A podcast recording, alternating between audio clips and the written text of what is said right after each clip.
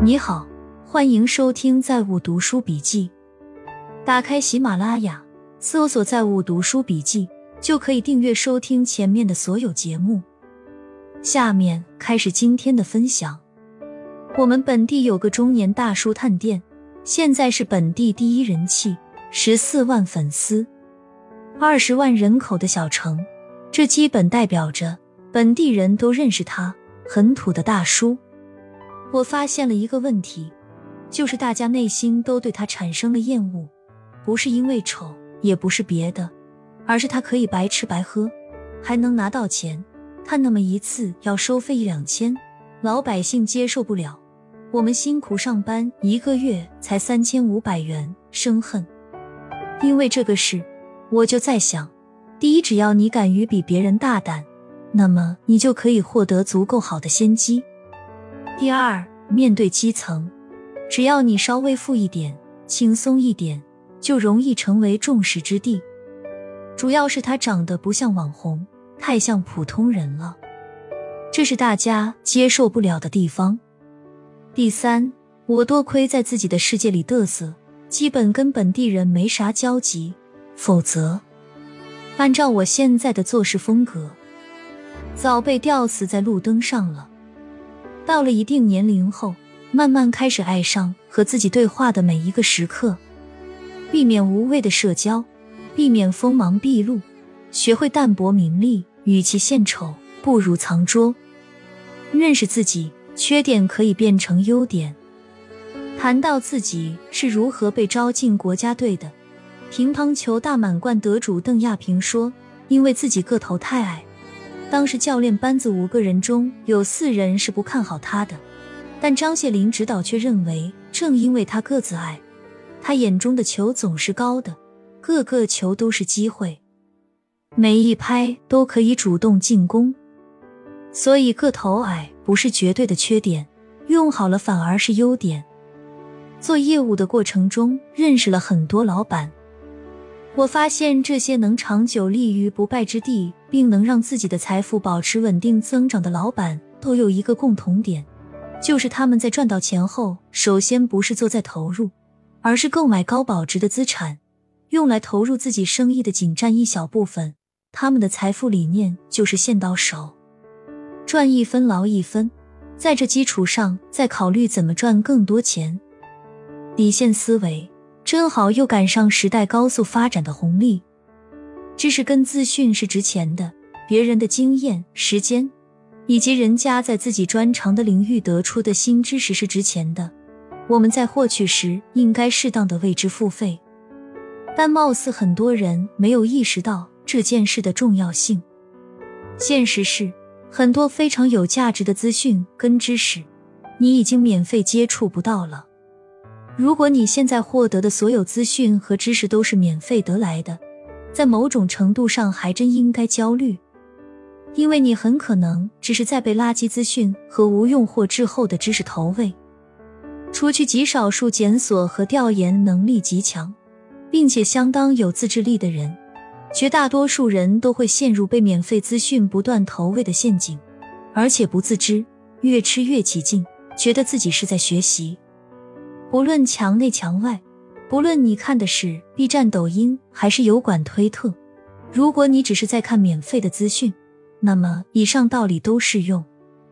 只要你获得资讯的渠道是靠流量养着的，那这些渠道输出的内容必然会以讨好受众和服务广告商为主，然后被大数据和算法驱动，不断用包装的好像挺有营养的垃圾资讯来投喂你。浪费掉你的大部分时间。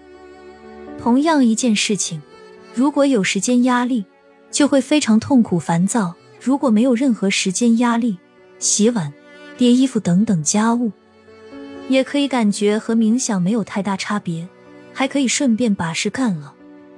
同样是运动，比如游泳，如果老惦记着要计时，就会觉得不爽，变成了一个任务；如果随意一些。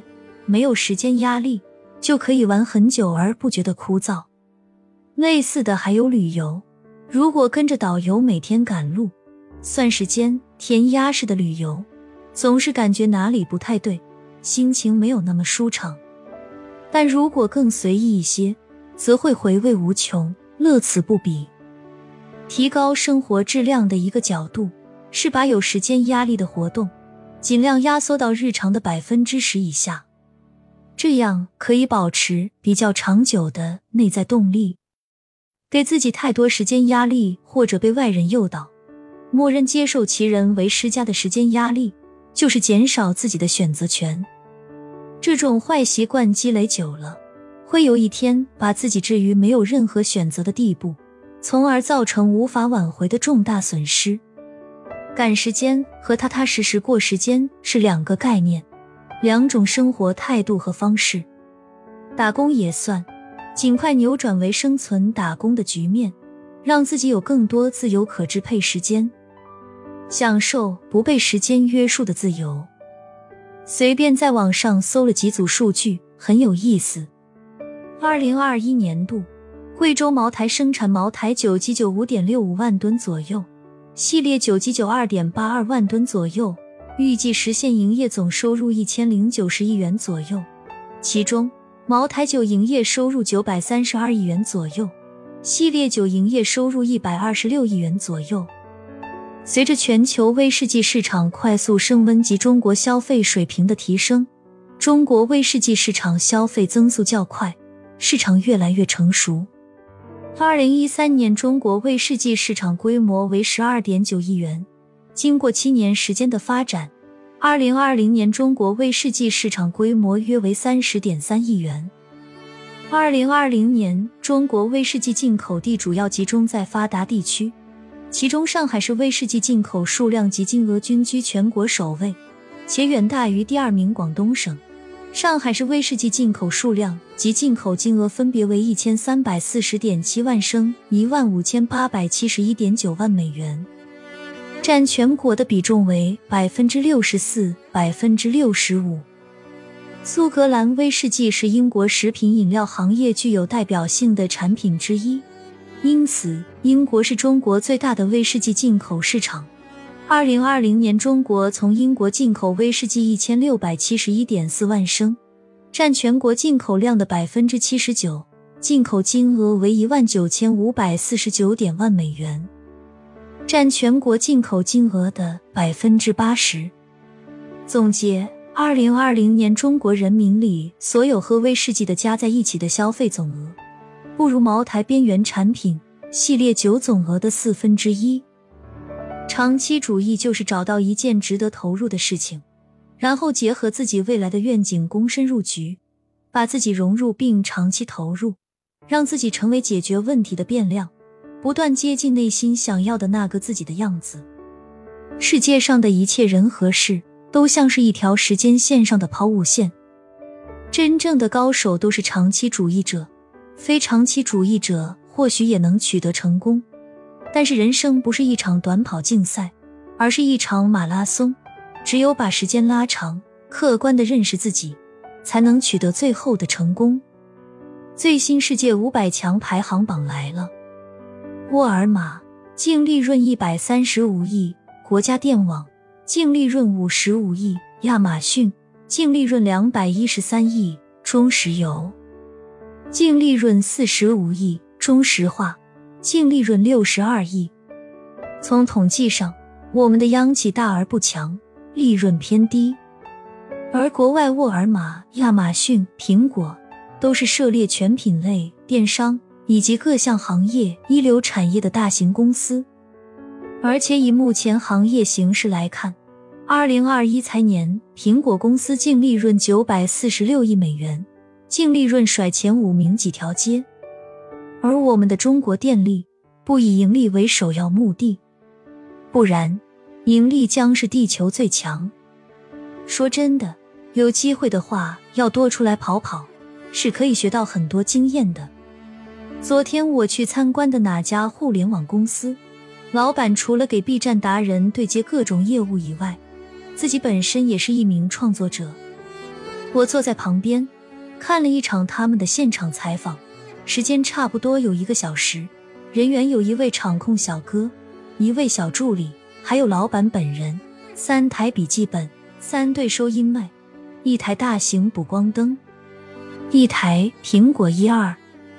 拍摄的方式也很轻松，全场都在用问答式聊天，老板一针见血的问，小助理辅助，嘉宾回答，中途有说有笑的。最后拍摄完成，场控小哥收走设备，交给下面的部门剪辑配音就搞定了。之前我觉得这种采访式的视频挺简单的，但看工作量来说，一个人的话很难完成这种高质量的长视频内容。下班后的英国首相约翰逊来到夜店开怀畅饮，还和黑妹火辣起舞。嗯，也许这才是生活。凡是装神的都是魔鬼。中年以后最好的活法：物质低配，家庭高配，精神顶配。改正错误是要付出代价的，但不管怎样，当你决定改正的那刻起，付出的代价都是最小的。决定改正的越晚，代价越大。越往上走，杀伐决断会越干脆利落，也越来越无所畏惧。没时间有情绪，很少再为了阿猫阿狗难过，因为你知道有更多更重要的事情要做。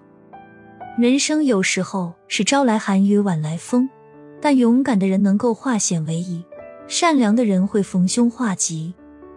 有清晰坚定的目标，不在乎眼前得失，坚持奉行长期主义的人，会无坚不摧。